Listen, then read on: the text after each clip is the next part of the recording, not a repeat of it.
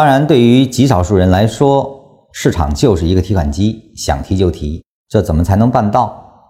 就是要对市场充分的了解。真了解市场的人，就知道市场都是一样的，就像穿着各种衣服的人扒光了都一样。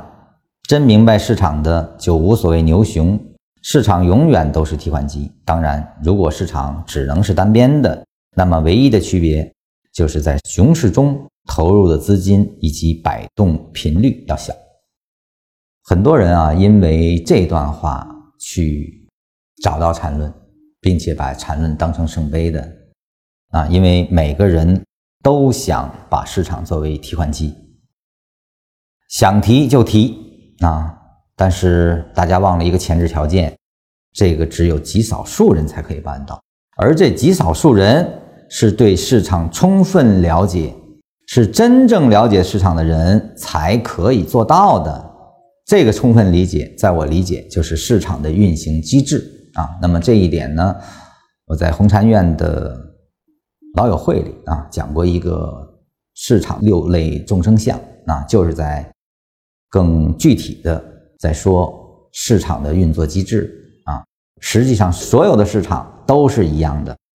无论是外汇，无论是股票，无论是期货啊，呃，哪怕是房地产市场啊，只要有市场，包括你的实体交易的市场，都是一样的，它的机制都是相同的啊。只要是这个叫交易不可测下的时间延续下的观察，无非就是不同人群的对市场理解下的在当时那一刻的选择所形成的。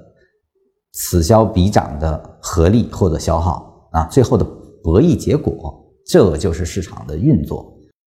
所有的价格在它发生的时候就已经结束啊，而所有的价格，我们用一个轨迹连起来，它就变成了走势，它是可以用来分析的。而这个分析的结果可以更好的去指导，因为什么？每个人都在参照的啊。而这个参照的不单单是走势本身，还有它背后信息的理解以及信息的传递啊，在信息传递下的各种理解，每人的反应依然是不同的，它就形成了不同的结果，这才是市场的运作，也就是我们说的价格的最终形成原理是什么啊？禅师有一句著名的话，就是庄家可以改变结果，但不能改变结果之结果。什么意思呢？就是最终的那个结果是合力所为，是最终博弈出来的结果呈现。那么不能充分理解市场啊，不能充分知道这个运行机制的人，只在他自己的意识里，那就是表现为一种法治啊。我们想知道这个结果的成因，实际上是需要对每个人群的每一种分类都要很清楚。知道什么人在什么情况下要发生什么样的必然作用，只有这样才算真正了解。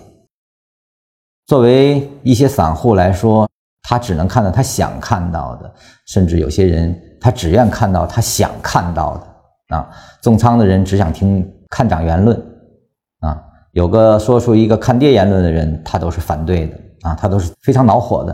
啊，我买了，你为什么说跌呢？而不是客观的去看待。这个看跌的理由啊，不去客观的去分析，这实际上是散户中的散户了啊。